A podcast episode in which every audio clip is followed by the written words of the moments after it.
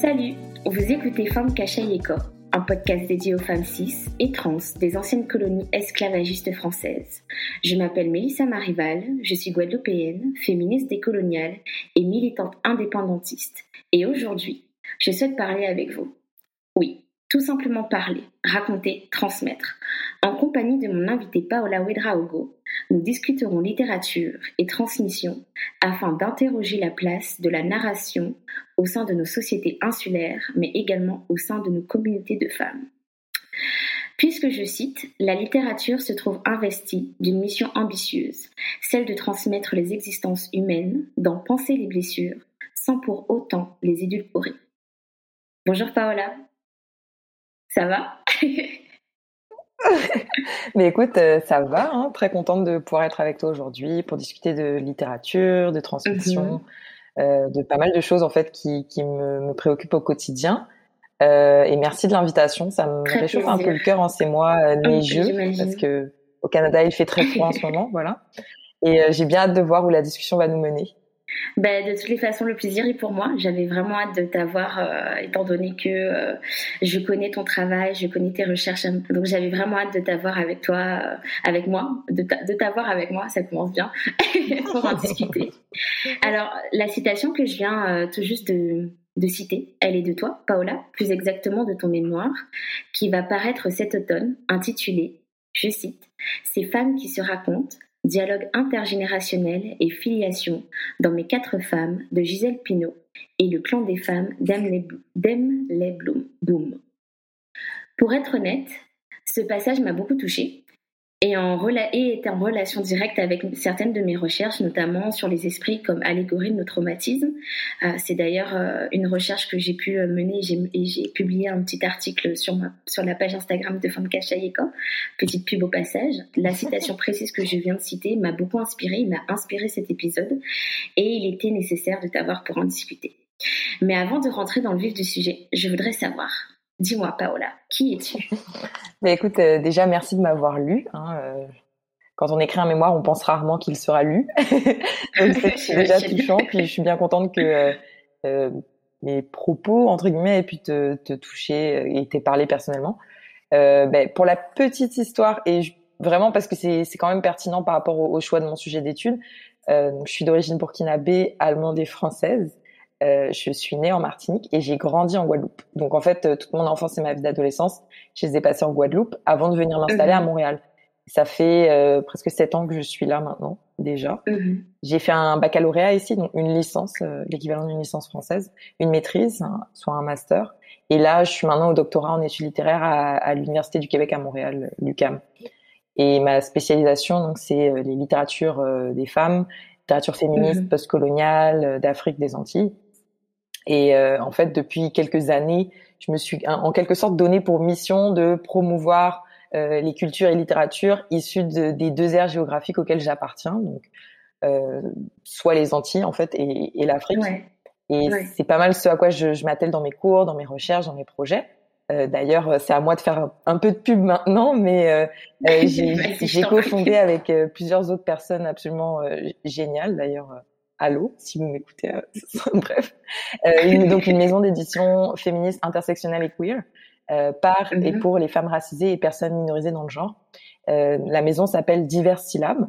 Euh, donc les personnes qui écoutent, si ça vous intéresse, voilà, je vous invite à suivre nos réseaux sociaux et ou à faire circuler la, la campagne de sociofinancement en cours. Et c'est une maison basée à Montréal en fait qui se donne pour mandat de publier en priorité des œuvres de personnes issues des minorités pour euh, combler un vide institutionnel et des discriminations euh, sociopolitiques. Donc euh, finalement, je pense que c'est aussi un petit peu l'objectif que je poursuis dans mes recherches, soit d'étudier et de mettre de l'avant des voix minoritaires, mais surtout mm-hmm. minorisées en fait, qui mm-hmm. ont pourtant, qui ont tellement de richesse finalement. Oui. et c'est ça. Donc pour euh, synthétiser dans mémoire. Euh, non, mais ne t'en fais pas, en fait, ça fait directement partie euh, du thème, puisqu'on est dans la transmission, dans la narration, la littérature. Et finalement, ce que je fais, par exemple, avec le podcast, c'est ce que tu fais notamment avec la maison d'édition, qui est un très beau projet, par ailleurs. donc, j'invite également mes auditeurs et mes auditrices on va plutôt dire mes auditrices avant les auditeurs, de se rendre en fait sur la page Instagram qui, qui est divers syllabes, tout simplement. Oui, c'est ça. Il y a aussi une page Facebook. On a un Twitter aussi. Euh, c'est at euh, des syllabes.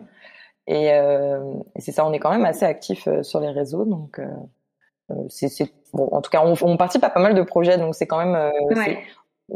C'est une maison d'édition, mais il y a, y a comme tout un ensemble de projets autour. Finalement, dans, dans, dans mon mémoire, dans lequel on, duquel on va parler aujourd'hui, je me suis intéressée à la manière dont les femmes mise en scène par Gisèle Pinault, qui est une écrivaine guadeloupéenne que je pense euh, la plupart des gens qui écouteront connaissent, et Emily Boom, qui est une autrice camerounaise, qui est elle beaucoup moins connue. Euh, enfin, parmi les autrices africaines, euh, si on veut, elle, elle n'est pas très connue, mais donc j'imagine qu'aux Antilles encore moins. Et donc à la manière dont les femmes de, ces, de leurs romans transmettent des histoires individuelles et collectives à un, triple niveau, si on peut dire. Donc elles se racontent c'est-à-dire leur, leur existence, leur vie de femme mhm. noire. Elle raconte leur communauté familiale et élargie, et elle raconte aussi l'histoire collective dans laquelle elle se trouve empêtrée. Euh, je cite euh, un des théoriciens que j'ai utilisé. Et dans ma thèse, par contre, je vais me focaliser davantage sur les réécritures de l'histoire de l'esclavage et de la colonisation, encore une fois par des autrices euh, antillaises et africaines, donc euh, des réécritures qui s'exercent encore une fois d'un point de vue de femme, mhm. Euh, souvent sur des femmes finalement, et qui veulent euh, inscrire une vision contre-hégémonique dans le discours mhm. littéraire et historique en général, en documentant des vécus laissés pour compte. Donc finalement, euh, ton mémoire, ou, du moins euh, tout, euh, tout ton domaine de recherche, puisqu'en fait, tu es quand même passé de, de, la licence à la, maîtrise pour finalement continuer sur la thèse et même le continuer avec une maison d'édition. Donc en fait, ton domaine de recherche est vraiment situé sur les femmes, la littérature, j'ai envie de dire l'émancipation littéraire féminine et féminin. Ben, j'ai envie de dire dans notre contexte guadeloupéen, même si on est, on, énormément d'autrices. Elles ne sont pas accessibles puisqu'en fait, ce ne sont pas les, auteurs qu'on étudie, les autrices que, l'on étudie avant tout. Bien sûr, on est tous passés par euh, Gisèle Pinault euh, à l'école à l'école primaire, euh, par Marie Scondé aussi, mais c'est un peu triste, mais l'éducation française ne met pas en avant ces autrices qui sont véritablement extraordinaires et qui narrent des histoires des histoires de femmes. Peut-être que je vais être un peu redondante, étant donné que tu as euh, déjà posé, ou du moins tu as expliqué un petit peu euh, euh, d'où vient ton, ton inspiration, mais je voudrais savoir en fait qu'est-ce qui a inspiré le sujet de ton mémoire, pourquoi particulièrement la transmission inter, intergénérationnelle? Écoute, par rapport à ce que tu disais justement, c'est un constat que j'ai fait quand je suis arrivée, quand je suis arrivée à Montréal en fait, et que je me suis retrouvée dans un cours avec celui qui est maintenant mon directeur de recherche, Isaac Bazier. Et dans ce cours à Montréal, j'ai étudié euh, des auteurs martiniquais, euh, mhm. guadeloupéens, que je n'ai que je n'avais pas l'impression d'avoir étudié quand j'étais en Guadeloupe, parce que comme tu le dis, voilà le le système éducatif est basé sur le système français et donc le programme euh, de français à l'école est basé sur euh, le, le programme de l'Hexagone. Euh, donc, en passant, oui, on a tous, toutes étudié euh, peut-être euh, un livre de Gisèle Pinault, un livre de Marie Scondé, un petit peu d'Aimé Césaire, mais ça reste quand même assez mineur, alors que c'est un héritage qui est tellement reconnu à l'international. Euh, C'est-à-dire que ces airs glissants, euh, confiants, chamoiseaux, tous ces grands hommes de la littérature antillaise sont absolument centraux dans énormément de théories, sont extrêmement étudiés. Et nous, on ne les étudie pas en Guadeloupe, euh, en Martinique. Enfin, pas assez en tout cas. Et donc, c'est encore pire euh, pour, euh, pour les femmes, finalement. On connaît Marie Scondé, on connaît éventuellement Gisèle Pinot, mais on va pas plus loin que ça. Donc, c'est ça, finalement, dans, dans ce cours que j'avais eu, j'ai eu comme, comme un déclic. et à partir de là, j'ai commencé à lire beaucoup de ces corpus-là. Et j'ai réalisé qu'il y avait certains thèmes qui, qui étaient assez centraux, finalement, euh, donc euh, le rapport à l'histoire, c'est quelque chose qui revient énormément. Histoire euh, qui, on peut s'en douter, va souvent être celle de l'esclavage, de la colonisation, mais aussi des luttes, les luttes d'indépendance pour les corpus africains, même finalement, même, aux, même aux Antilles. Mais c'est vrai que c'est un, un trope qui revient beaucoup dans les, les œuvres africaines. puis aussi les grands événements du 20, du 20e siècle. Donc, voilà, le rapport à l'histoire, le rapport à la culture, aux traditions, la transmission orale, les, les questions de des enjeux de dynamique de pouvoir, de rapport à la terre, etc. Donc, mm. je, schématise énormément là. C'est pas pour dire qu'il y a que ça, mais c'est des thèmes qui reviennent. plus tu lis, plus tu te rends compte que oh bah il y a des il y a des choses à faire là entre mm-hmm. Afrique, Antilles, c'est ça se parle. Il y a, y a un dialogue euh, qui est là sans qu'on peut-être le, le sache. Et euh, c'est devenu un peu une évidence pour moi de, de faire un, une comparaison entre euh, l'Afrique et les Antilles. Euh, puis pour le sujet précisément de la transmission, dans ce cours-là justement, j'ai lu euh, Tu t'appelleras Tanga de l'autrice camerounaise Calix Beyala. Et euh, donc c'est un livre en fait qui raconte l'histoire d'une jeune femme noire du nom de Tanga qui se retrouve emprisonnée euh, dans la même cellule qu'une femme blanche qui s'appelle Anna Claude. Et euh, en fait, voyant que sa consoeur est sur le point de mourir, Anna Claude ressent la, la nécessité, le besoin viscéral de raconter l'histoire de Tanga euh, Tanga qui finalement est face à elle, qui ne lui ressemble en rien, euh, qui n'a pas le même vécu, et, euh, et, en fait elle veut, elle veut récupérer cette histoire pour que cette histoire continue d'exister euh, par-delà la mort. Euh, donc afin de, je cite le texte, tuer le vide du silence, Anaklo intime Tanga en fait de lui raconter son histoire. Et là, Tanga prend, saisit le bras d'Anna-Claude et elle lui dit Désormais, tu auras 17 saisons, tu seras noir, tu t'appelleras Tanga et elle lui raconte tout. Ouais, c'est très fort ça. C'est vraiment fort et mm. en fait la lecture m'a bouleversée parce que déjà c'est bon c'est un roman qui est euh, qui, qui, est, qui est dur à lire là c'est c'est pas c'est pas justement une histoire euh, qui est toute, toute belle toute rose au contraire et c'est justement en fait euh, euh, de voir la solidarité féminine à l'œuvre en fait dans dans ses œuvres le, le, besoin viscéral de raconter et d'écouter aussi d'écouter une autre femme raconter son histoire. Et, en fait, euh, toute la complicité qui s'instaure entre ces deux figures apparemment opposées, ça m'a vraiment, euh, je sais pas, ça a créé quelque chose en moi. Et donc à partir de là, j'ai commencé à vouloir euh, explorer des œuvres avec euh, des configurations narratives un peu similaires. Donc finalement, des œuvres où les femmes se racontent elles-mêmes entre mhm. elles, mhm. sans le regard surplombant de la masculinité, de la société qui, qui pour la plupart les a brisées en fait. Ouais. Et euh, puis petit à petit, j'ai commencé à m'intéresser au caractère intergénérationnel de la transmission, qui va s'instaurer entre plusieurs femmes d'une même famille, de générations différentes. Euh, et ça pose aussi la question de la, de la filiation, qui est mhm. centrale dans, dans ces, ces configurations narratives-là. Et euh, donc c'est ça, j'ai commencé à regarder un peu des œuvres qui euh, se focalise sur la manière dont la parole va circuler d'une femme à l'autre pour permettre la narration de soi, donc de son histoire, mais aussi la narration euh, des autres finalement. Et c'est aussi pour cela que finalement, puisque en fait, euh, je pense que beaucoup de personnes ont, lu, ont lu euh, pardon, Gisèle Pinault et, et, notamment Mes quatre femmes, qui est véritablement une œuvre assez quelque part, j'ai envie de dire qu'elle est aussi dure, puisque on, lit des histoires de femmes, quatre femmes qui essayent aussi de communiquer. Et euh, quand on lit euh, le passage concernant euh, Julia, il y a vraiment ce, côté où tout le monde s'interroge, la regarde faire, la, la regarde creuser, essayer de raviver une branche qu'elle traîne avec elle, puisqu'elles sont dans cette dans cette dimension un petit peu irréaliste et fantastique et fantasmagorique. Mais euh, c'est assez étrange parce qu'on a l'impression qu'aussi même le ton de l'affiliation, de la transmission peut être difficile. Et quand euh, tu as pris le passage justement de ton gars qui touche le bras, il y a en même temps que euh, l'oral, il y a aussi la physicalité qui vient, puisque toucher quelqu'un, finalement, c'est véritablement créer une connexion et en même temps de dire tu vas m'écouter et je vais t'écouter et tu vas parler, je vais entendre ce que tu vas dire en fait. Et, même pas de écouter, mais véritablement je vais entendre. Je vais entendre et finalement je vais écouter. Il y a quelque chose de très physique. Alors je sais pas, euh, qu'est-ce que, je suppose que c'est, tu vas m'en dire un petit peu plus, mais je sais que mes quatre femmes justement, euh, vu que tu, vu que c'est dit dans, ton mémoire, dans ton mémoire, pardon, tu les, t'as pris ces œuvres, mais pourquoi du coup? Mais euh, en fait, euh, par rapport à la, à la, physicalité, justement, il y a euh, il y a quelque chose dont tu t'appelleras Tanga, et c'est d'une manière générale dans les écritures, de, ce qu'on appelle les écritures de l'enfermement, mm-hmm. notamment, c'est c'est le la condition physique, la situation physique qui détermine la prise de parole. C'est c'est le fait que Anna Claude et Tanga se retrouvent enfermés dans une cellule sans pouvoir sortir, qui déclenche la prise de parole. Euh, également le fait qu'elle se retrouve entre femmes, parce que si elle s'était retrouvée avec un homme, potentiellement que ça ne se serait pas passé de cette manière-là. Euh, donc c'est il y a vraiment la cette euh, préséance du, du, du, physique justement le fait que voilà les femmes soient enfermées quelque part et c'est cette condition-là qui déclenche la prise de parole. C'est comme une nécessité de parler et de se raconter. Et c'est ça qui se passe dans l'œuvre de Pinault, parce que les, les, femmes sont enfermées dans une geôle qu'elle appelle d'ailleurs la geôle de la mémoire. Donc c'est quand même assez parlant. Et si elles n'étaient pas enfermées dans cet espace-là, dans, dans lequel en fait les a placées la, la comment dire l'autrice ou du moins le, la, la, narratrice en tout cas c'est on va pas rentrer dans les technicalités mais c'est ça.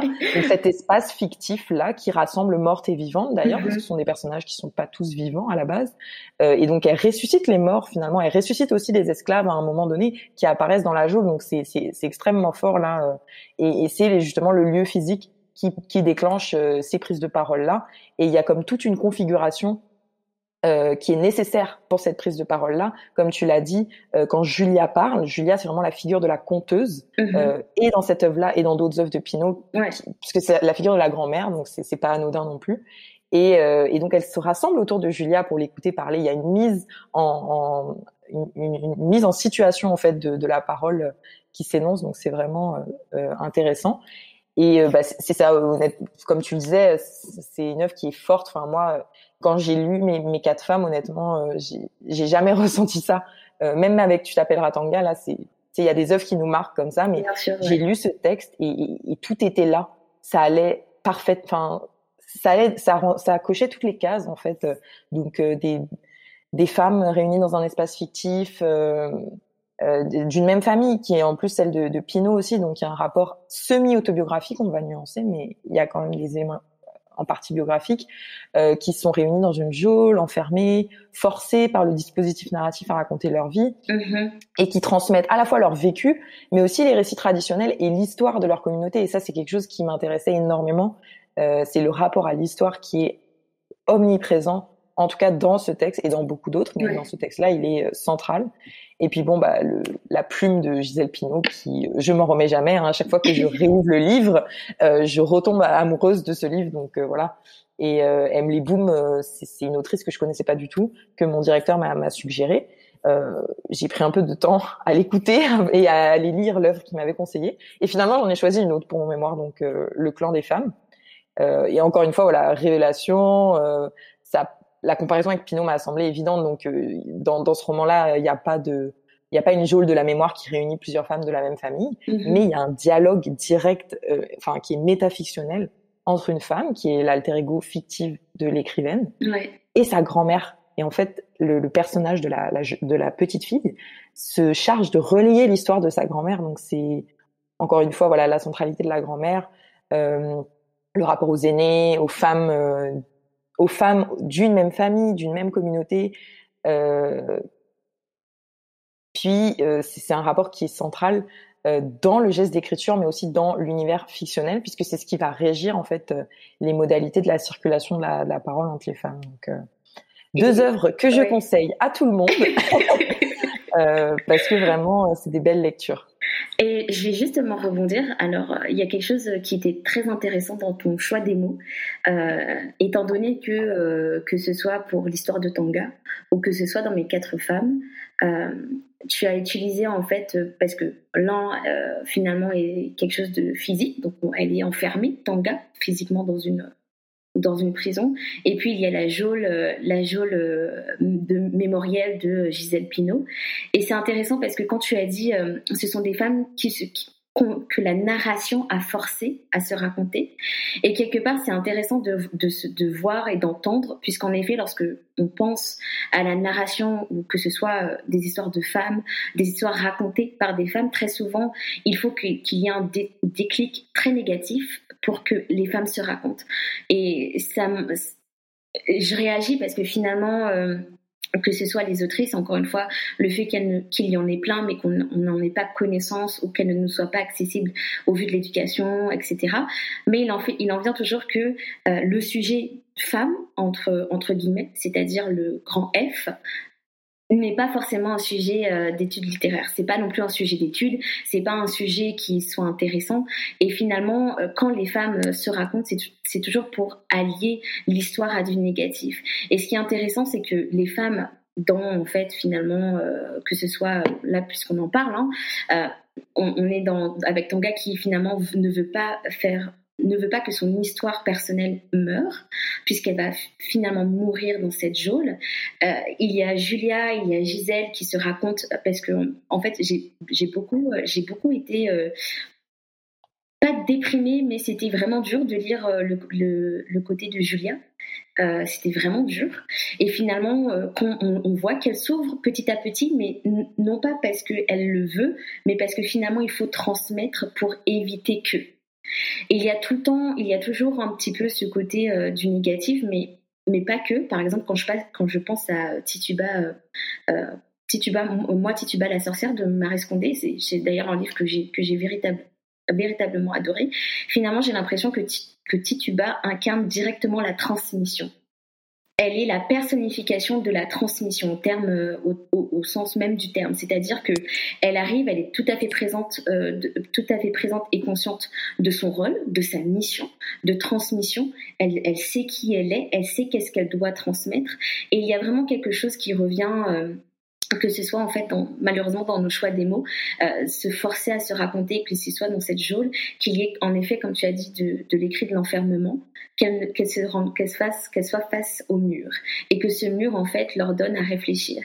Et je rebondis à nouveau euh, sur euh, sur un passage justement où tu parlais de la troisième vague dans la troisième vague générationnelle dans ton mémoire sur en fait la littérature comment euh, la littérature euh, finalement euh, en Afrique et aux Antilles suit plusieurs vagues générationnelles et que finalement dans la troisième c'est là où on revoit beaucoup plus de femmes.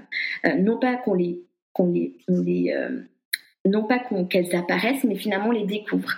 On les découvre, il y a une véritable place pour elles et finalement être autrice et même mettre en place un sujet autour de la femme est intéressant on peut raconter, elles peuvent se raconter. Et je trouve ça, en fait, je trouve ça triste qu'elles apparaissent ou du moins qu'on les découvre dans les années 70 puisqu'on sait qu'il y avait même des auteurs, euh, euh, des autrices euh, guadeloupéennes et martiniquaises dans les années 20 qui étaient publiées mais qui, je ne me rappelle plus du nom de cette autrice qui avait écrit La mulatresse, je sais plus quoi, dans les années 20 et s'est attiré les foudres justement de...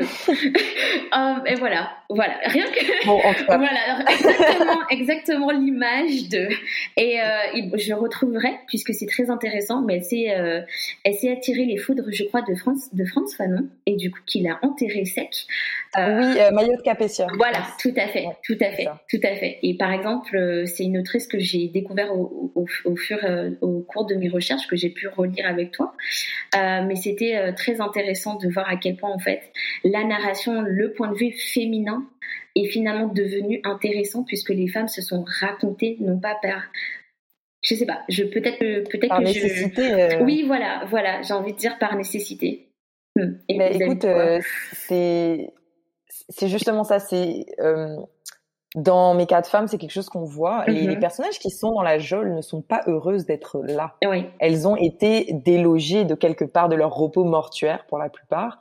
Euh, par euh, l'instance narratrice, par euh, ce, ce, cette supranarratrice qui décide qu'elle va les, les, récupérer, les placer dans un endroit et euh, presque les forcer à se raconter, pas les forcer à se raconter, mais en tout cas les forcer à être dans cet endroit-là qui euh, qui ne présente aucune distraction. Mm-hmm. Et donc, c'est le moment où, ben, voilà, ce besoin viscéral de, de se raconter arrive. Et euh, par exemple, le personnage de Gisèle, moi, c'est l'histoire qui m'a le plus euh, ému et en, enfin et en même temps parlé aussi parce que voilà, cette, cette euh, ce personnage de, de, jeune femme qui s'est laissé mourir de chagrin euh, mm-hmm. suite à la mort de son mari et qui donne lieu à carrément une légende euh, qui court les rues, la légende de la femme emportée par le chagrin. Donc c'est, je trouve ça extrêmement fort encore une fois. Et euh, et donc il y a, y a, des passages où les personnages disent que voilà elles se, elles se sont retrouvées dans cette geôle de malheur, qu'elles ont été autorisées à ramener un effet personnel. Donc c'est ça, il y a, y a, cette contrainte est présente. et d'un autre côté, donc les femmes sont contraintes à, se retrouver dans cet endroit-là, mais l'acte de narration, il finit par venir naturellement. Il y a aussi, euh, il, vient justement de cette configuration narrative où elles se retrouvent toutes ensemble et du fait qu'elles elles, vont forcément dialoguer à un moment donné. Et donc les unes les autres vont s'inciter à se raconter des portions de leur vie. Gisèle, qui est, qui est décédée euh, dans la fleur de l'âge, mm-hmm. se retrouve avec sa sœur Daisy et sa sœur Daisy n'a jamais fait euh, sa paix avec la mort de sa sœur en fait. et elle lui, elle lui exige des réponses. Elle lui dit pourquoi pourquoi tu t'es laissé mourir de chagrin Raconte-moi pourquoi. Et, et ainsi de suite. Donc c'est le moment où les conflits euh, générationnels euh, s'apaisent un petit peu. Et en fait, euh, la, la, la, la contrainte ou la, la, nécessité dont on parlait de, de raconter, euh, pour, enfin, comment je l'ai pensé dans, dans le mémoire, c'est euh, avec le, le caractère pré-narratif des histoires. Donc, euh, c'est des termes que je, que je reprends à, à, à Paul Ricoeur, hein, qui a été un, un, un des, des, auteurs qui m'a aidé en fait dans, à penser mon sujet que j'ai lu dans un cours, puis ça m'a parlé tout de suite. Euh, William Schaap aussi, qui est un phénoménologue, qui parle euh, de l'être empêtré dans les histoires. Et donc son hypothèse, c'est que euh, nous sommes tous et toutes empêtrés dans des histoires euh, qui sont les, notre, nos histoires, mais aussi les histoires des autres. Et en fait, ces histoires sont comme des phénomènes latents qui attendent d'être mmh. mis en récit. Mmh. Et, et relié à la question de Ricoeur qui parle d'incoativité narrative, euh, narrativité incoative, pardon. Donc c'est ces narrations en latence, c'est ces phénomènes euh, historiques qui attendent d'être articulés par une mise en récit. Donc tu vois, il y, a, y, a, cette c'est beau euh, ça. Hein le fait que oui, et, vraiment, c'est je trouve ça magnifique. Mais mais je te jure, j'ai lu ça puis je me suis dit mais c'est pas possible. Et on retrouve de ça dans les deux œuvres. Euh, les, les, femmes disent à plusieurs moments que elles, elles, connaissent déjà leur, leur, histoire ou que l'histoire de, par exemple, l'histoire de Gisèle est déjà écrite. Mm-hmm. Il n'y a plus qu'à la raconter. Euh, chez Emily Boom, c'est euh, voilà, j'avais l'impression toute ma vie que euh, que cette histoire-là euh, était là, puis qu'elle attendait d'être racontée. Donc c'est voilà, cette histoire qui est là, qui attend le moment propice à être racontée. Et je pense que c'est quelque chose qu'on retrouve justement dans ces littératures de femmes. Euh, notamment, pas que, mais parce que justement il y a une réduction au silence pendant des, des décennies. il y a un effacement de l'histoire, mm-hmm. euh, l'histoire en général et l'histoire littéraire. Comme tu dis, voilà, on découvre euh, les, les, autrices dans les années 70 euh, en Afrique. Euh, il y a des autrices qui publient. je pense que le premier roman est environ dans les années. je pense que c'est en 1958. Ngonda, il faudrait vérifier la date, mais c'est ça. Donc c'est dans les années 50-60. Euh, mais bon, euh, ce livre-là, il n'est pas lu véritablement. Et, en fait, il y a toute une génération d'autrices qui arrivent beaucoup plus dans les années 70. Et même si, même si les œuvres existent, elles ne sont pas étudiées avant les années 90, 2000. Euh, Donc bon, il y a ce, il y a cette invisibilisation institutionnelle. Euh, et il y a, il y a, une, il y a une, une théoricienne, Irène Asiba d'Almeida, qui explique que voilà l'écriture des femmes africaines francophones euh, se place sous la l'égide d'une sortie euh, du silence. Donc euh, voilà, le, elle reprend le terme de Beyala.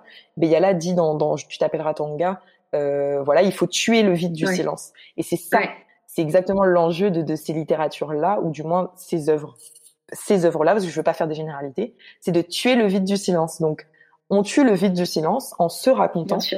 Euh, donc euh, d'un caractère pré-narratif euh, des histoires, on passe à une transmission intersubjective des histoires individuelles et du contenu de ces histoires-là. Donc c'est ce que j'ai analysé dans mon premier chapitre. Ensuite, les femmes vont raconter en général. après s'être racontées, elles vont raconter. Donc la parole va circuler de l'une à l'autre mhm. au niveau horizontal et intersubjectif, et ensuite au niveau intergénérationnel et, et vertical.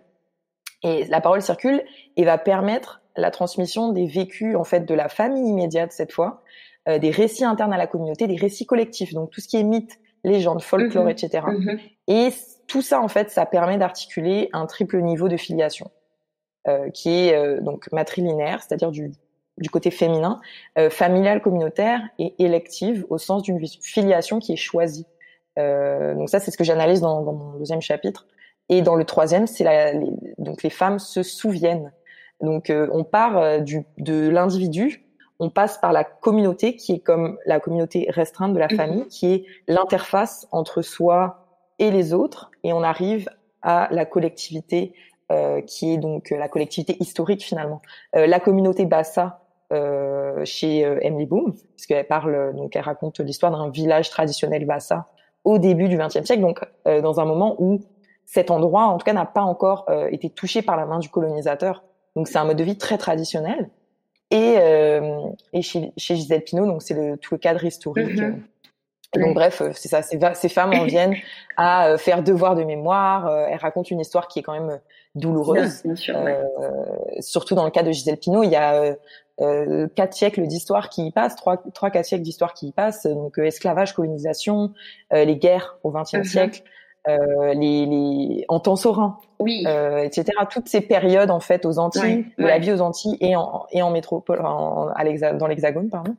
Euh, et donc c'est ça en fait l'enjeu, c'est finalement on part des vécus de femmes, mais c'est aussi qu'on vient documenter euh, quelque chose qui déborde ces femmes en particulier là. Euh, donc euh, tout simplement les histoires de sujets marginalisés qui méritent d'être racontées quoi, des histoires qui ne sont des vécus qui sont pas documentés pas suffisamment et qu'il faut faire entrer en littérature donc ceux des ancêtres, que ce soit euh, Julia Angélique euh, dans, dans Mes quatre femmes ou Sarah dans Sarah première épouse dans dans le clan des femmes. Enfin bon, bref, voilà, on est parti loin, mais pas. Il y a comme, il y a, un passage. C'est super intéressant, surtout parce que finalement, on sait que la, la narration alors du moins on l'affirme puisque c'est un peu ce, qu'on, ce dont on est en train de débattre depuis tout à l'heure, c'est que finalement la narration est un narré est un outil de transmission. Et quand tu dis euh, que, briser le silence, détruire le silence, c'est c'est intéressant puisque que ce soit dans notre contexte euh, en tant que finalement on est deux femmes euh, guadeloupéennes euh, euh, j'ai envie de dire euh, burkinabé, euh, allemande, guadeloupéenne. non, non, on va simplifier. On va, on va, dire guadeloupéenne, du coup. On va malheureusement schématiser à la Guadeloupe. mais c'est vrai que dans notre contexte, en fait, on se rend compte on se, on se, rend compte véritablement que la narration est l'outil de transmission par excellence. Nous n'avons pas vécu avec des archives détaillées de la vie de nos familles. essayez même de savoir d'où nous, nous venons, c'est-à-dire que euh, finalement, il existe, euh, et encore une fois, ma mémoire me fait défaut malheureusement, mais on peut retrouver en fait nos ancêtres libérés, c'est-à-dire que euh, moi j'ai pu retrouver mon, mon, ancêtre esclave qui a été libéré, qui était, qui avait 53 ans à l'époque et qui avait trois, trois enfants. Donc j'ai pu retrouver la première Marival de la de la Guadeloupe, si j'ai envie de dire, mais mais à part ça, qu'est-ce que j'ai d'autre en fait? Et qu'est-ce que cette femme a pu, à part, à part ce petit registre qui est euh, finalement, euh, je, n'ai rien d'autre en fait. Je n'ai pas l'histoire de ma famille, je n'ai pas l'histoire de la filiation. Et puis finalement, le conte est arrivé, l'histoire est arrivée. Non pas qu'ils sont ils étaient, euh, ils ont été récents, ils sont venus après l'abolition de l'esclavage, mais cette fois ils ont ils ont finalement raconté quelque chose d'autre. Ils ont raconté le début, le commencement d'un peuple, et surtout dans notre contexte guadeloupéen, euh, pouvoir raconter nos histoires, c'est finalement mettre en lumière notre histoire avec un, grand H. C'est-à-dire que euh, que ce soit en tant que femme, on est encore une fois à l'intersection euh, des discriminations. Et d'ailleurs, c'est intéressant de voir qu'il y a eu de l'intersectionnalité avec finalement Tanga et Anne Anne Claude, je crois. Anna, Claude, voilà. Et il y a eu finalement un petit, euh, on était au chemin de l'intersectionnalité. Euh, l'expérience d'une femme noire euh, opprimée, discriminée a été entendue et écoutée par une femme blanche, ce qui est malheureusement pas forcément le, cas. Qui, elle-même, qui elle-même a vécu ses propres souffrances. C'est ça aussi qui, est intéressant, c'est que finalement le, le vécu de la, de la souffrance féminine dans, dans ce texte-là, il, il transcende à proprement parler la, la couleur de peau. Mais bon, en tout cas, on, on se comprend. mais effectivement, il y a. on est, on est cette intersection finalement. Et, et, de voir que en lisant, enfin, je, pense qu'il est quasiment impossible de lire euh, une œuvre de Gisèle Pinault sans se sentir personnellement concerné. Et, que ce soit Marie Scondé, personnellement, je, suis euh, une très grande fan de, Marie Scondé et comme je l'ai dit précédemment de Moi Tituba la sorcière, j'ai eu beaucoup de réponses à des questions et je me suis rendu compte à quel point en fait euh, le silence était très opaque chez les femmes, euh, notamment chez les femmes antillaises, parce qu'on est encore sur les reliques de la en fait c'est toujours présent. Je voudrais dire les reliques, mais c'est beaucoup trop tôt. de la femme potomitan, de la femme d'Ubud, de en fait tous ces stéréotypes qui font que la femme n'a pas à ouvrir sa bouche et plutôt se taire en, durée. Et avec ces, ces, écrivaines, ces autrices, elles brisent quelque chose aussi. Elles brisent aussi le, la position de la femme euh, dans nos sociétés, qui est en fait une femme qui ressent et qui en fait est blessée et qui se heurte en fait à des souffrances euh, transmises, puisqu'en effet, nous savons que les, que les traumatismes non guéris sont transmis de génération en génération. Donc ce sont, on arrive en fait à l'âge adulte en comprenant que nous avons tout un bagage de souffrance et de trauma laissé par les femmes de nos, de nos familles, laissé par les femmes de génération et de génération avant nous. Et c'est assez, assez triste de se dire que les moyens comme la narration, euh, finalement, sont, nous sont encore peu accessibles, et puis surtout dans le conte que, que on compte, on narre des histoires, mais on narre des, des histoires pour que les personnes qui nous entendent, en fait, nous écoutent. Et très souvent, il peut y avoir le côté que euh, pourquoi, pourquoi écouter euh, ma grand-mère qui raconte ces histoires de femmes? Ou ça ne m'intéresse pas, ce sont des histoires de femmes. Et j'ai comme l'impression que à ces commentaires, et les femmes ont elles-mêmes, en fait, se sont elles-mêmes émancipées pour créer des espaces d'échange et d'écoute. Et finalement, dans la geôle avec Gisèle Pinault, elles sont même si en effet il y a des esclaves qui le rejoignent euh, du fait de la lecture, euh, c'est dû à la lecture voilà du euh, à voix haute, voilà des, des, finalement des esclaves affranchis qu'ils apparaissent dans la geôle, mais la, ce sont des femmes. Elles créent des espaces où elles peuvent communiquer, où en fait elles peuvent échanger. Et j'ai comme l'impression que finalement quand elles disent détruire aussi le silence, c'est vient, vient avec cette destruction leur émancipation.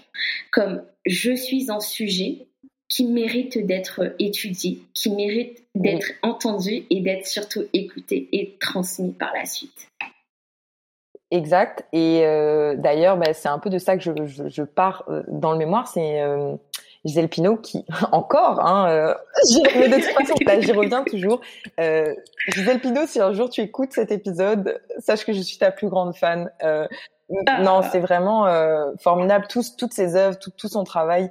Euh, et, et, elle écrit euh, dans un texte qui s'appelle, d'ailleurs, dans un ouvrage dirigé par Marie Scondé, qui s'appelle Penser la créolité. Gisèle Pinault écrit un texte qui mhm. s'appelle Écrire en tant que noir. Et dans ce texte, elle dit que euh, écrire l'histoire de ces femmes euh, euh, blessées par les hommes, trompées, violées, debout malgré tout, en gros, c'est nécessaire. Ces femmes existent. Et c'est par le fait que ces femmes existent, ce sont des sujets, mais simplement elles ont été trop longtemps érigées en objet du discours d'un point de vue extérieur, d'un point de vue masculin, d'un point de vue blanc aussi, euh, voilà. Donc ces femmes existent et par le fait qu'elles existent, leur vécu mérite d'être raconté encore et encore et encore et toujours. Et ça et ça rejoint euh, ce que ce que Ricoeur aussi euh, dit sur le fait que voilà la la narration euh, finalement la narration est centrale au processus de devenir sujet et, et on, on vit en fait, euh, notre quotidien, on, dans notre quotidien, si tu veux, on, on, narre, on se raconte, on se narre, on narre des choses, on raconte. Là, qu'est-ce qu'on fait? On est en train de narrer, on parle, on raconte des choses, et c'est ce qui permet de faire sens dans nos réalités, euh, dans nos vécus, qu'ils soient douloureux ou non, mais en particulier, euh, parce que c'est ça que Ricoeur souligne, en particulier l'histoire de la souffrance euh, mérite d'être raconté et on raconte des histoires parce que les vies humaines le méritent, parce que l'histoire de la souffrance, il, il, il dit même qu'elle crie vengeance et appelle récit. Donc c'est pas anodin mm. là, c'est CQFD, nous sommes euh, des êtres vivants, nous devons raconter nos histoires. Lorsque nous souffrons, nous avons encore plus besoin de raconter notre histoire. C'est très simplifié, mais euh, c'est comme ça que ça apparaît. Et c'est voilà, c'est lié au processus euh, justement de, de devenir sujet.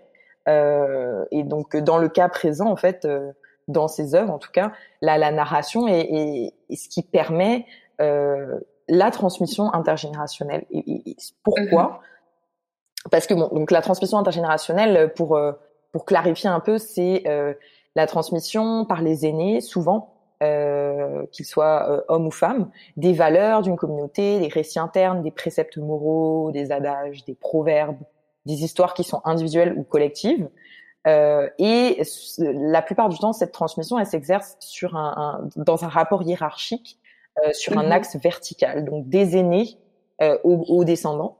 Mais elle peut mhm. également s'exercer à l'inverse. Nous pouvons apprendre des choses à nos aînés. C'est ça. Ah, et, et, je pense que dans le cas de notre génération, ça se, ça se concrétise encore plus parce que on a, on a c'est-à-dire mettons dans de, les mouvements euh, féministes, les mouvements antiracistes ont énormément évolué. On n'est plus rendu, au, on n'est plus au même stade que euh, que ont pu l'être euh, nos, parents, nos ancêtres, même quand, quand ces mouvements ont, ont, débuté. Euh, on a fait du chemin et donc il y a quelque chose qui se perd quand on se parle pas entre les générations parce que voilà on finit par ne plus se comprendre. Euh, voilà les personnes âgées vont se dire bon bah ah ça c'est euh, c'est je comprends pas la nouvelle génération. Et nous-mêmes on, on, a de la difficulté à mhm. reconnaître certains héritages etc donc c'est une transmission qui, qui peut s'exercer dans les deux sens mais qui traditionnellement s'exerce des plus âgés aux plus jeunes. Et donc elle est d'ordre euh, épistémique au sens euh, des, des, savoirs généraux qui vont être tirés qui vont être acquis par les aînés et tirés de leur propre expérience, donc euh, des, des, des, savoirs vraiment généraux. Voilà, il ne faut pas faire ça, euh, ne ne fais pas ci. Enfin, euh, je je sais pas si j'ai besoin d'épiloguer davantage là-dessus, mais c'est ça, c'est des savoirs assez généraux sur la vie. Voilà. Euh, euh, ensuite, il y a une, une transmission qui est d'ordre culturel aussi, donc tous les récits dont je parlais, les mythes, les croyances, les contes, les légendes, etc. Et c'est une transmission historique aussi, en tout cas dans, dans le cadre, surtout dans le roman de Gisèle Pinault. Euh, donc en fait, les, les, femmes âgées dans ces œuvres-là, et, et, ça revient énormément souvent. C'est même dans les œuvres d'auteurs masculins, les personnages, enfin les aînés ont une place prépondérante dans les sociétés euh, antillaises, euh, dans les sociétés mhm. africaines aussi. C'est sûrement, oui, c'est le cas dans d'autres sociétés du monde, mais je pense que ça a un, ça a un impact différent. En tout cas, ça, ça structure beaucoup moins les relations qu'aux Antilles. Hein. Euh, les anciens là, c'est bon, on les met sur un piédestal et, et pas pour rien parce que ce sont ces personnes-là qui sont chargées, euh, qui sont dépositaires en fait d'éléments et, qu'elles font passer aux générations euh, suivantes. Elles, elles, les outillent pour vivre en fait, pour cheminer en société. Euh, et donc au-delà même, donc comme je disais, la narration est, est, un outil de la transmission intergénérationnelle. parce que voilà, comme je disais, le, la narration est, est, un, un, un, outil premier dans nos vies. nous, nous narrons au quotidien et en fait, euh, dans les œuvres en question, elle est le support et le médium de la transmission intergénérationnelle parce qu'elle va permettre à la parole de circuler entre les femmes et en l'occurrence mhm. entre, entre les générations. C'est vraiment euh, le dispositif narratif particulier. Donc, euh, Gisèle Pinault emploie l'anaphore du souvenir. elle dit voilà, Gisèle se souvient, Julia se souvient, Angélique se souvient, etc. Et c'est ce qui permet notamment de faire passer la focalisation d'un personnage à l'autre et d'entendre cette pluralité des récits parce que sinon on est dans, dans, dans, un, dans un récit monolithique. Et, euh, et donc euh, c'est ça pour euh, synthétiser tout ça parce que voilà je pourrais encore en parler des heures. Non c'est vrai et c'est en plus euh, en plus c'est malheureusement on arrive à la à la fin du de l'épisode et en effet je voudrais pouvoir en discuter beaucoup plus longtemps mais j'aurais j'aurais une dernière question donc du moins peut-être si on peut l'appeler une question, on, sait finalement que la narration est un outil de transmission et que c'est un outil euh, primordial, surtout euh, dans nos sociétés antillaises, dans, en fait finalement dans les anciennes sociétés euh, esclavagistes. J'aurais envie de dire anciennement coloniales, mais voilà, on n'y est pas encore. finalement, quel serait dans notre contexte de post-esclavagiste, quelle serait en fait ou quelle est la mission euh, de la narration? Alors, selon toi mais, Il y en a beaucoup, mais euh, en fait, je vais, je vais me baser sur, euh, sur ce que d'autres ont dit avant moi. Donc, Patrick Chamoiseau, Raphaël Confiant, Ralph Ludwig, qui ont écrit un, un, livre qui s'appelle Écrire la parole de nuit. Et, et, donc, ils expliquent en fait que dans un contexte le contexte particulier des Antilles où l'origine est floue, c'est-à-dire que voilà, on a euh, on a des sujets qui sont arrachés aux terres africaines et qui sont déportés puis réimplantés de force dans d'autres lieux, avec tout ce qu'on sait derrière, avec euh, tous les, les, abus qu'il y a derrière, etc. Je pense qu'il n'y a, a, pas besoin, enfin pas besoin d'expliquer en, en, détail ce qui s'est passé durant l'esclavage et la traite, mais voilà, donc on a un arrachement à des terres natales et on, on prive les, les gens d'origine. Euh, notamment, d'ailleurs, tu parlais de, de, du fait que tu avais retrouvé tes, ton ancêtre, mais euh, les noms se perdent. Les esclaves sont dépossédés de les personnes réduites en esclavage sont, sont dépossédées de leur nom. Et à, à, l'abolition lorsque ces, ces, personnes ou leur les générations d'après sont affranchies on leur donne des noms inventés de toutes pièces. Et, et, ça je ne et ça je ne le savais pas. Je, je l'ai appris en fait je l'ai appris dans mes recherches. Et, euh, et, ça a fait du sens effectivement parce que parce que oui, il y a des noms qui sont particuliers euh, aux Antilles, mais c'est ça, on, on, leur crée des noms de toutes pièces pour les ridiculiser. Donc le nom, le patronyme, c'est ce qui fait que ça, c'est notre filiation, c'est notre patrimoine génétique et, et, symbolique. Et donc voilà, donc on a un contexte où l'origine est floue. Et euh, et finalement euh, la narration à l'oral va venir fonder euh, en quelque sorte l'identité de ces sociétés nouvelles qui ont été créées à partir du chaos. Donc ça c'est ce que Glissant dit, hein, toute sa théorie du du chaos, du tout le monde. En tout cas, c'est complexe, mais c'est ça. Euh, donc je vais citer un petit extrait de, de, du livre dont je parlais, Écrire la parole de nuit. Euh, Ralph Ludwig écrit que la mémoire culturelle orale des Antilles est d'une richesse inouïe. C'est l'univers du conte, de l'oraliture, de l'histoire vécue transmise aux enfants par la seule parole et qui a touché le peuple antillais, c'est-à-dire l'histoire des cyclones, des éruptions volcaniques, de la révolution des esclaves, etc. Cette mémoire orale est d'autant plus essentielle que les Antilles ne possèdent pas ce qu'Édouard Glissant appelle un mythe fondateur. En effet, le peuple antillais, en quête d'identité, ne peut s'appuyer sur le mythe d'une lointaine prise de possession de terre, comme par exemple le peuple d'Israël ou comme certains peuples africains sur celui d'ancêtres royaux. La traite des esclaves, qui a donné naissance à la société antillaise, a non seulement arraché des Africains à leur terre natale, mais elle a détruit en même temps leurs attaches culturelles. Cette mémoire orale qui naît aux Antilles à partir du XVIIe siècle d'un fond de débris culturels éparpillés, puis rassemblés en mosaïque par l'expérience d'une réalité nouvelle, est donc fondamentale pour l'identité du peuple entier. Donc, en quelques phrases de conclusion, euh, la narration aux Antilles, c'est ce qui fait acte de mémoire, ça permet un devoir de mémoire. Elle permet de rappeler les, traditions de l'histoire et d'articuler une identité spécifiquement antillaise, créole, guadeloupéenne, martiniquaise. Euh, ce qui est le cas un peu partout, mais dans un contexte, euh, dans un contexte comme celui des Antilles, euh, c'est d'autant plus nécessaire parce qu'il y a un rapport encore aujourd'hui de domination et d'exploitation avec le, le pays euh, colonisateur euh, je vais le dire clairement. Et, et ce, dans ce contexte-là, en fait, il y a une nécessité d'affirmer, de réaffirmer constamment les identités et la culture locale. C'est, c'est vraiment un jeu de pouvoir constant. Donc c'est, c'est ça, c'est de là vient aussi, vient aussi de toute l'importance des contes qui ont bercé notre enfance à tous, je pense, tous, toutes, euh, à l'école. Voilà, on nous racontait des contes, on se rassemble euh, autour du conteur qui nous raconte voilà l'histoire, qu'on perd la ouais, ça, etc. Euh, aussi, les, les... moi, c'est pas quelque chose que j'ai vécu parce que je n'ai pas de, de grand-mère ou de grand-père euh, guadeloupéen. Mais voilà, c'est quelque chose qui, qui, est présent. On se rassemble autour de grand-père, grand-mère et on écoute ces histoires. Donc euh, c'est là aussi, je pense que ton hypothèse de, sur, dans ton article se vérifie. Euh, donc tu parlais des esprits comme allégorie de nos traumatismes. Et finalement, les esprits se, sont issus de récits euh, qui permettent de faire du sens dans un vécu qui est douloureux à la base, du moins.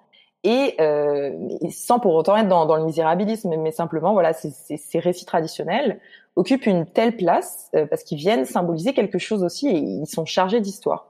Euh, donc voilà, dans notre contexte, la narration répond mission, en tout cas c'est ce que je pense, euh, qu'elle soit orale ou écrite, de faire exister et de diffuser des vécus, des vécus qui sont minorés. Donc euh, ça vient un peu euh, crier à la face du monde, voilà, on existe, on s'affirme. En tant que femme, en tant que Guadeloupéen, Guadeloupéenne, en tant qu'Antillais, Antillaise, on existe, on est là on s'affirme et ça permet de mhm. devenir sujet d'un discours qui est cette fois de l'intérieur, qui est un discours par et pour aussi, et euh, plus simplement en fait euh, objet d'un discours extérieur qui, qui vient aliéner et qui vient ostraciser. Donc euh, c'est lié à un processus identitaire de devenir sujet et qui est en fait collectif aussi dans, dans le contexte entier quoi. C'est individuel, collectif. Voilà. je pense que je vais m'arrêter là parce que sinon voilà on peut encore parler C'était euh, vraiment euh, c'était vraiment très beau, euh, surtout de devenir en fait sujet, on devienne sujet de notre propre identité par et pour. Je pense que c'est quelque chose qui nous a été en effet renié pendant très longtemps, mais euh, qui, qui, nous a été négationné et qui continue de, l'être finalement, puisque lorsqu'on revendique notre guadeloupéanité, on, on nous rétorque que nous sommes français. Lorsque, lorsque finalement on, revendique notre créolité, on nous répète à nouveau que nous sommes français et finalement la narration euh, vient apporter euh, vient apporter des moyens euh, nous permettant d'une part de survivre et de construire notre identité et je, je voilà la, la, conversation pourrait vraiment continuer à nouveau et, et, et ça me donne envie et ça, ça va sûrement continuer puisque c'est tout le cadre c'est tout le cadre de la de la thématique de cette nouvelle euh, nouvelle édition du podcast finalement la, la transmission. Mais la transmission en fait pourquoi? Pour finalement créer une identité et se la partager. Et je pense que il n'y a rien de pire alors les, les, avis se divergent sur euh, la création du nom ou l'absence de, de généalogie derrière le patronyme. Euh, les avis divergent à nouveau, mais c'est vrai que la narration a beaucoup plus de sens pour moi que mon nom. Et je pense que c'est malheureusement le cas pour plus de personnes. Je peux faire du sens avec les histoires que j'ai que j'ai entendues, alors que mon nom, il ne fait du sens qu'il y a euh, moins d'un siècle. C'est le cas pour ton côté. De, mon côté, je, porte un nom qui est euh, le nom le plus répandu au Burkina Faso et je n'ai pas de contact avec ce côté-là de, ma famille. si on me demande de me définir, je vais dire que je suis guadeloupéenne, que je suis antillaise. Mais je suis pas née, enfin, je, je, suis née euh, mm. là-bas, mais je n'ai pas de sang. Mais est-ce que, mais c'est ça aussi que pose comme question ces romans, c'est euh, les questions de filiation dépassent les liens du sang dépasse le patronyme à proprement parler. C'est une question d'appartenance et c'est une question de justement dans quelles histoires on baigne aussi. Et pour ma part, c'est les histoires des Antilles, c'est le, vécu que j'ai eu aux Antilles qui fonde le plus mon, mon identité, je pense. Enfin, c'est bon, voilà, ça, ça, ça, rejoint des débats vraiment larges, mais effectivement, euh, le, la question du patronyme, euh, VS, comment nous on choisit de se définir le sentiment d'appartenance, c'est vraiment, euh, il faut distinguer beaucoup de choses là. C'est euh, je vais te laisser conclure. Euh, je vais juste dire que merci énormément pour cette belle conversation et de m'avoir euh, invité, euh, Mélissa. Je suis ravie. C'était, euh, c'était vraiment, vraiment top. C'était vraiment top. J'ai beaucoup aimé discuter de ça avec toi. je voudrais savoir si les personnes en souhaiteraient discuter de ton mémoire qui va bientôt paraître en automne. Il faut vraiment mettre un petit teaser parce que il est très, très intéressant. mais si, les, si nos auditrices et nos auditeurs souhaitent, et X d'ailleurs, il faudrait que j'inclue beaucoup plus de de genre neutre. Mais euh, si les personnes veulent discuter avec toi, euh, on peut te contacter. Ah, euh, ben, bien sûr. Alors pour le mémoire, il s'avère qu'il va apparaître sur le. Il va apparaître dans Archipel, qui est la plateforme de mon université sur laquelle sont publiées les mémoires et thèses, mais ça prend du temps. Le mémoire ne va pas paraître avant l'automne, voire l'hiver prochain, donc ça, ça va être compliqué. Mais oui, si les personnes veulent me contacter, ils peuvent m'ajouter sur Instagram généralement, c'est, je pense que c'est sur cette plateforme que je suis la plus euh, active, euh, militante. En tout cas, enfin bref, donc oui, les, les personnes peuvent me, me, joindre sur mon, Instagram. Moi, ça me va, ça me faire plaisir de, de discuter euh, de tout ça. Et, ben, oui, c'est Paola Lisa. ok, ça marche. De toutes les façons, je le mettrai euh, dans la bio de, euh, de l'épisode. Bah, en tout cas, c'était une très très belle discussion. J'en suis euh, vraiment très ravie. Et à nouveau, j'avais vraiment hâte de t'avoir avec moi sur, en fait, pour discuter, notamment de la transmission, de la narration. C'était très intéressant. J'espère que ça a plu à tout le monde. Voilà. Encore une fois, merci Mélissa. C'était une, belle conversation. Merci de m'avoir lu et, et d'avoir pris l'initiative de faire cette discussion parce que à l'oral, c'est toujours euh, plus le fun, ça démystifie un petit peu le toute la grosse chose qu'est un mémoire en fait et qui est quand même euh, un peu plate des fois. Mais bref, donc merci beaucoup et euh, ben, aux auditeurs auditrices, euh, merci aussi d'écouter. Et euh, si vous voulez poursuivre cette discussion, ben, mes DM sont ouverts et, parlons-en. Et, et, allez lire Gisèle Pinault et Aime les. Voilà. Merci encore.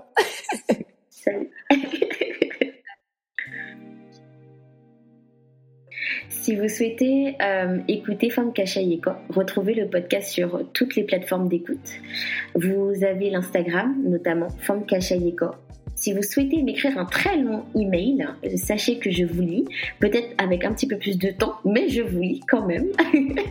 Et vous pouvez m'écrire à femkachayeko.com. Et n'hésitez pas à noter Femme Kachayeko sur, sur euh, iTunes. Euh, plus en fait nous aurons d'avis, plus nous serons visibles, ou plus euh, le podcast sera visible. Donc, donc voilà. Et encore une fois, merci Paola. Je te souhaite une très bonne, très bonne fin de journée. Merci. Au revoir. Salut.